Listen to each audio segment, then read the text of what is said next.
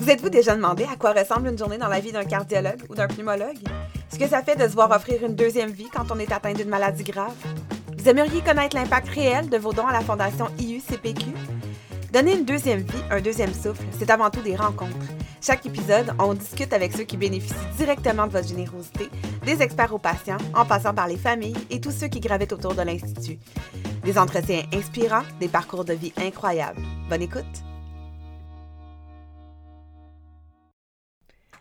Bonjour et bienvenue à Donner une deuxième vie, un deuxième souffle. Aujourd'hui, on a droit à une rencontre bien spéciale avec un homme qui a subi une dérivation biliopancréatique en 2007 et qui depuis a carrément changé de vie. Zoom sur le parcours de Patrick Boutin. Bonne écoute. Bonjour Patrick, merci d'avoir accepté notre invitation. Ça me fait grand plaisir.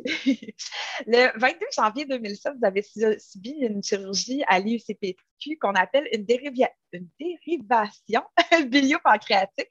Ça a permis en fait de diminuer la capacité de manger et euh, puis diminuer l'absorption des aliments. Est-ce que vous pouvez nous raconter ce qui, ce qui a mené à cette chirurgie-là? C'est carrément le, je mangeais mal, mais malgré tout, j'étais actif. Euh, je bougeais, euh, j'étais sportif, je jouais au hockey, euh, au, hockey cochon. L'été, je jouais à balle molle. je faisais quand même beaucoup d'activités. Puis ça, a eu quoi, ça, comme impact sur votre corps, justement, d'être aussi actif?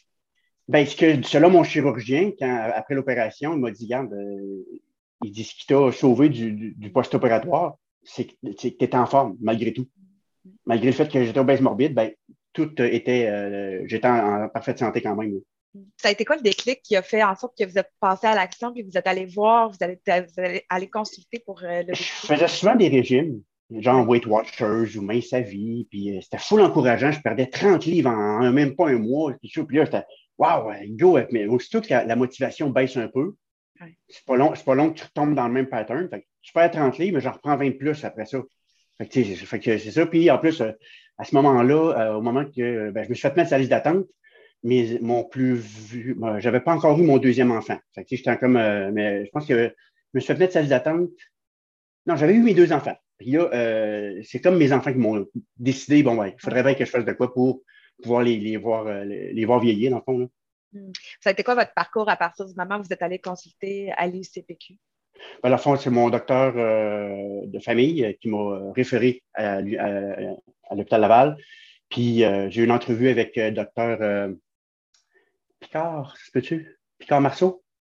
Euh, il me semble que je pense que c'était le chef euh, chirurgien en chef de, l'unité, puis euh, on a jasé, puis il me parlait, poser des questions. Qu'est-ce que tu fais dans, dans, la vie à ce moment-là? Je travaillais dans l'hôtellerie, mais j'avais un job assis. Il dit Tu fais-tu du sport, toi? Je Ah oui, moi je joue au hockey cochon. à ce moment-là, je pesais 407 livres. lors, des entrevues, là, je, je pesais 407. Il dit C'est quoi ça du hockey cochon? Ben, c'est dans un gymnase, là, puis on, on, court après la balle. Il dit, toi, ça, tu fais ça? Je dis, oh oui. Euh, il dit, j'ai jamais vu ça, un gars de ton poids qui fait un sport aussi violent pour les articulations. malgré tout, euh, il, il m'a mis ça les attentes, évidemment, parce que j'étais psychologiquement, j'étais prêt. Parce que euh, j'en connais des opérés comme moi qui ont, qui ont comme pas tourné la page. Et dans leur tête, ils sont encore gros. Je sais pas si tu comprends ce que je veux dire. Là. Complètement. Tandis que moi, on dirait que j'ai même plus de souvenirs de moi quand j'étais gros. Il faut que je regarde mes, mes, mes souvenirs Facebook. Il faut que je regarde des, des, vieilles photos euh, où je vois. C'est une autre personne. C'est carrément ça. Là. Je t'ai envoyé des photos de moi avant, là, puis euh, c'est pas, pas le même goût, on dirait. Oui, tout à fait. Puis donc, entre le moment où il y a eu l'entrevue puis mm-hmm. l'opération, il s'est écoulé combien de temps environ? Euh, dans le fond, je me suis fait mettre sa liste d'attente, puis ben, il m'avait dit 3 à 5 ans d'attente. Mm-hmm. Moi, je dis, OK, c'est beau, on, on, je me ça ça va être, elle devienne que pourra ça a pris deux ans et onze mois. dans le fond, euh, entre le moment où je me suis fait sur les attentes et l'opération, il y a eu une séparation de mon côté. Je me suis fait, euh, de, ma première femme, on, s'est divorcé. Puis, euh, ce, qui est, drôle, c'est que juste avant de me faire opérer, j'ai rencontré ma blonde actuelle, ma, conjointe actuelle. Puis, elle ne savait pas que j'étais sur les attentes. Il y avait, j'en avais pas parlé, puis moi, je faisais deux et demi, j'étais sur les attentes. Je me disais, bon, c'est beau, c'est correct, tu sais. Et j'y pensais plus. À un moment donné, le téléphone sonne, puis je vois un putain de lavage, je réponds. Puis là, je, parle au téléphone euh, devant elle, puis un coup que l'appel est fini, parce qu'il me, demande, il me disait qu'il m'invitait à faire mes tests préopératoires. ça, c'était bon signe pour l'opération à venir. je dis ça que je vais aller me faire opérer pour euh, un bypass. Elle dit, tu sais que tu n'es pas obligé de te faire opérer, hein? moi, je t'aime comme que tu es. Je t'ai fait, ouais. J'ai réfléchi deux, deux, trois jours, puis finalement, j'ai dit, chérie, je t'aime beaucoup, mais je vais être égoïste, je vais penser à moi et mes, et mes fistons. Là.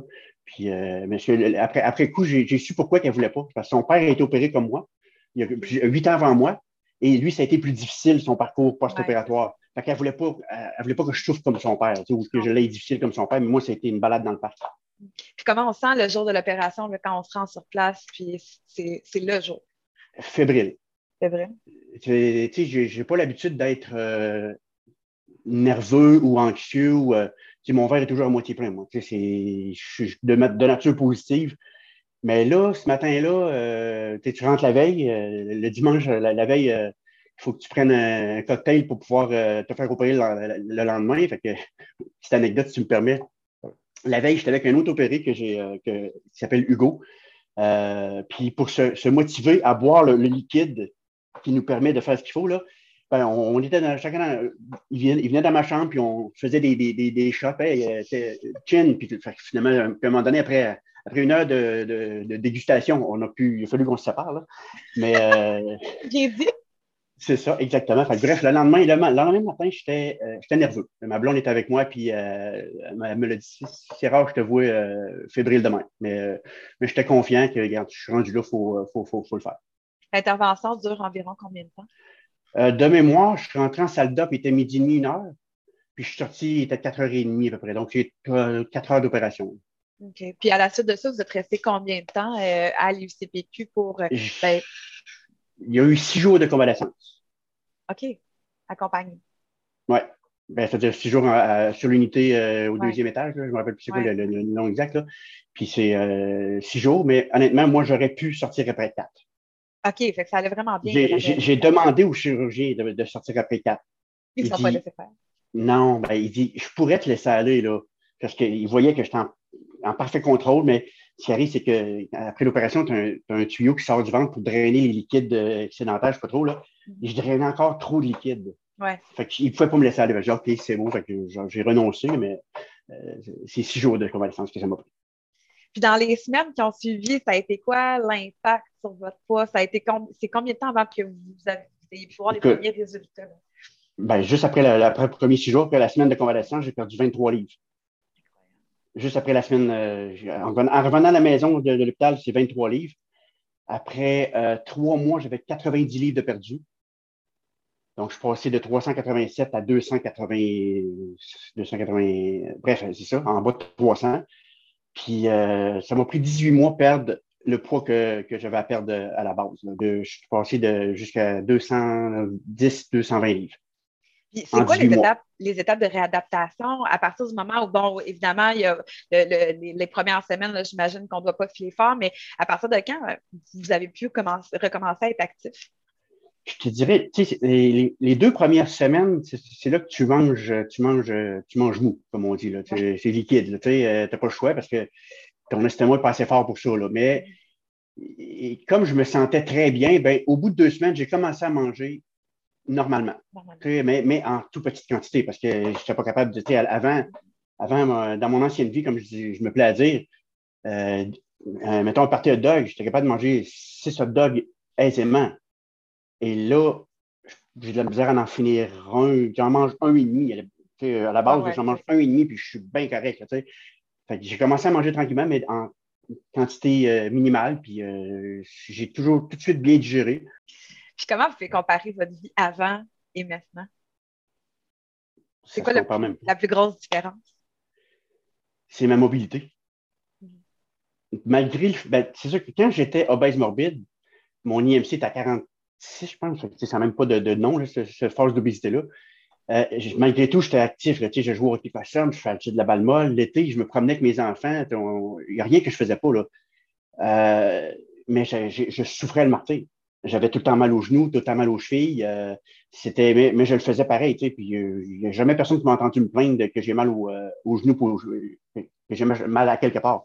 Mais je le faisais. Puis là, la différence, c'est que là, maintenant, là, j'ai la job de mes rêves, je suis chauffeur d'autobus au RTC. ça faisait longtemps que je voulais ce job-là. j'ai une job sédentaire. Je suis assis puis je conduis un, véhicule. Mais pour pallier, pour être actif, ce que je fais, c'est que je marche toujours pour aller travailler. de chez nous, euh, moi, je reste central à Charlebourg, puis de chez nous, je peux me rendre à pied, soit au garage du RTC le plus proche, ou soit je me déplace à une place pour prendre une navette qui m'amène au, garage. Tu sais, je peux tout faire à pied, puis avec mon chien, je prends des marches en oxynaire aussi. Je marche l'équivalent de 50-60 km semaine. Wow. Et puis, je me force même pas. Euh, je mets mes écouteurs, je pars, j'écoute mes podcasts, ma musique, puis euh, je pars, je pars, tout simplement. je reste actif, puis ça se fait tout seul. Et avec le recul, vous diriez que c'est quoi le plus gros enjeu mental et émotif que vous avez eu à vivre pendant votre parcours? Hmm. Pendant, après le post-opératoire? Ou, euh, ben, dans tout le parcours, dans le fond, depuis la décision, disons, de, passer par ce chemin-là jusqu'à maintenant c'est drôle, ce qui était plus difficile, c'est de dire non à, Audrey, ma conjointe actuelle, de dire, regarde, euh, non, je vais me faire opérer. C'est drôle, mais tu sais, j'étais égoïste, j'ai été égoïste, mais, euh, puis ça, c'est correct. avec du recul, je ne regrette pas d'avoir fait ça.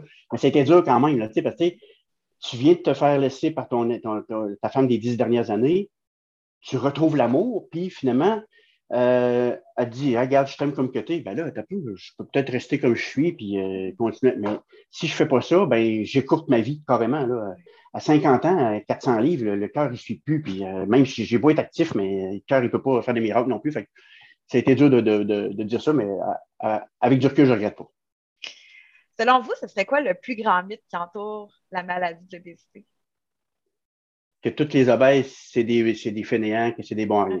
Pas des bons à rien, mais des, euh, qui, qui foutent rien. Euh, j'en connais beaucoup de personnes qui sont obèses, mais Christy qui, qui, se bouge le, qui se bouge le cul et qui ils font ce qu'il faut. Euh, J'en vois plein de, de, jeunes qui ont, qui, ont, un surplus de poids puis qui, travaillent puis qui ça travaille fort. Puis, puis tandis qu'il y a d'autres jeunes qui sont là. Puis, non, non, que le, gros mythe, oui, il y en a. Je veux, veux pas, on est la société. Oui, il y a des obèses, que c'est des, ils foutent rien, puis c'est tel que tel. Mais c'est pas la majorité. Mm. C'est carrément pas la majorité. Puis moi, euh, malgré le fait que j'étais obèse morbide, j'ai jamais manqué de job, j'ai jamais été euh, sur les sociale, j'ai jamais, j'ai toujours travaillé. Euh, j'ai jamais euh, rien foutu de ma vie. Mm. C'est un mythe. les, les, gros sont pas tous des fainéants. Puis est-ce que vous auriez un message justement, s'il y a des auditeurs qui nous écoutent, qui hésitent à justement aller consulter euh, pour, euh, parce qu'ils souffrent de, de cette maladie-là. Est-ce qu'il y aurait quelque chose que vous aimeriez leur dire? Pour Écoute, j'ai une, anecdote. Après ça, je vais te dire qu'est-ce que je voudrais leur dire. Parfait. Euh, des, premiers temps où, après l'opération, évidemment, tu as, un suivi aux six mois, puis après ça, aux années, puis tout ça. Puis moi, j'ai l'habitude, je, je prenais mon, j'allais voir mon rendez-vous, puis après ça, je montais toujours à l'étage où j'ai été, où j'ai été soigné, ma convalescence juste pour aller saluer le, personnel infirmier, les, les, PAB, puis tout ça, parce que j'ai tellement été bien traité par l'unité, là, que pour moi, c'est des anges, c'est carrément ça, là. Puis à chaque fois, à un moment donné, je monte à l'étage, puis Roger, mon infirmier, puis Roger, c'est une perle. ok? D'ailleurs, ce qui, ce qui est drôle, c'est que Roger, il s'est rendu qu'il c'est le conjoint d'une amie d'enfance. C'est incroyable. Ah non, non, le, monde est petit. bref, j'arrive à l'étage, Roger me dit, ça, ça faisait peut-être deux ans et demi, j'avais été opéré trois ans peut-être. Tiens, comment ça va, Patrick? Ah, ça va super bien. Il dit, hey, peux-tu me faire une faveur? Je dis, oui. Es-tu pressé? Je dis, ben, non, non, je suis en congé. Il dit, peux-tu aller voir la, la, la, dame qui est dans la chambre, mettons, 118, pas? Je vois, qu'est-ce qu'il y a? Ben, elle stresse pas mal, puis euh, je ne sais pas si tu peux y, y jaser. Ben, je peux essayer. Fait je m'en vais voir la dame. Je suis resté avec elle une heure et demie de temps. Elle me bombardait de questions. Mm. Moi, j'encaissais, je répondais. Puis à la fin, elle se lève, elle me fait un gros colleux, elle dit merci. Tu viens, tu viens de, tout effacer mes, mes, craintes. Puis euh, j'ai comme fait OK, cool. Euh, ma BA est faite pour la journée. Puis, Roger, après ça, il, est venu me voir, il dit Pat, tu aurais dû avoir hier soir parce qu'elle, elle, elle, se faisait opérer. En tout cas, bref, elle se faisait opérer le lendemain. Puis tu aurais dû avoir quand il est arrivé. Euh, L'angoisse, elle braillait. Il n'y a pas de tout. Tu sais, moi, je suis comme. Il y a plein de monde qui me pose la question. J'ai des collègues de travail aussi qui, sont, qui ont été opérés. Puis, euh, il y a plein d'autres qui posent la question, tu regrettes-tu? Non, c'est vraiment le meilleur move que j'ai fait dans ma vie. Puis, euh, ce que, je dis aux, ce que je dis aux jeunes, pas aux jeunes, mais aux personnes qui voudraient se faire opérer, si vous êtes rendu, par contre, il faut être prêt psychologiquement. Parce que euh, moi, dans ma tête, je suis plus gros. Puis, aussitôt que il faut, savoir écouter son estomac, savoir écouter son corps parce que aussitôt que j'ai plus faim, avant, mon, mon, réflexe était Ah, on continue. Mais là, aussitôt que j'ai plus faim, qu'il reste de la bouffe dans mon assiette, I don't care. Non, j'allais dire, ça a été quoi votre plus grand soutien justement pour vous préparer mentalement à l'opération? Quoi ou qui? Euh, tu, veux dire euh, avant l'opération ou. Euh? Mm-hmm. Ben, c'est sûr que ma blonde a été là depuis le début, même, même si au début, elle ne voulait pas que je me, fasse opérer, mais après coup, elle ne regrette pas du tout parce qu'elle voit que le, résultat est, est, incroyable. Puis, euh, dans ma blonde a toujours été là. Puis, le soutien en tant que tel, la gang de l'hôpital Laval, les trois premières années, trois, quatre premières années, c'était incroyable. Euh, à chaque fois que j'y allais, c'est un accueil euh, incroyablement bon, le service impeccable. Euh, docteur Lebel, quand il venu me voir, il me dit, et après quatre jours, il, voulait, je peux te sortir? Il dit, ben non, Patrick, calme-toi, je sais bien que tu veux, tu veux sortir, mais laisse faire. Puis, l'hôpital Laval, il vraiment le, département de bariatrique, c'est des anges gardiens pour moi. Ils ont, ils ont changé ma vie. Ben, je pense qu'il n'y a pas de plus belle façon de terminer notre entrevue. Merci beaucoup, Patrick, d'avoir partagé votre parcours comme ça. Ben, ça me fait plaisir. Puis si ça peut encourager, comme exemple, euh, la, pomme ne tombe pas loin de l'arbre. Ben, mon fiston, il est quand même assez shapé. Puis euh, en train, on est en train de mettre en place pour qu'il puisse euh, se faire mettre dans, le processus pour qu'il puisse vivre ben, sa vie plus normalement. Merci beaucoup, Patrick. Ça fait plaisir. C'est tout pour aujourd'hui et c'est aussi ce qui termine le mois de la sensibilisation à l'obésité. N'oubliez pas qu'il est facile de donner une deuxième vie, un deuxième souffle à de plus en plus de gens en vous rendant sur fondation-iucpq.org. Informez-vous pour connaître toutes les façons de donner. Merci d'avoir été des nôtres pour cet autre épisode de Donner une deuxième vie, un deuxième souffle.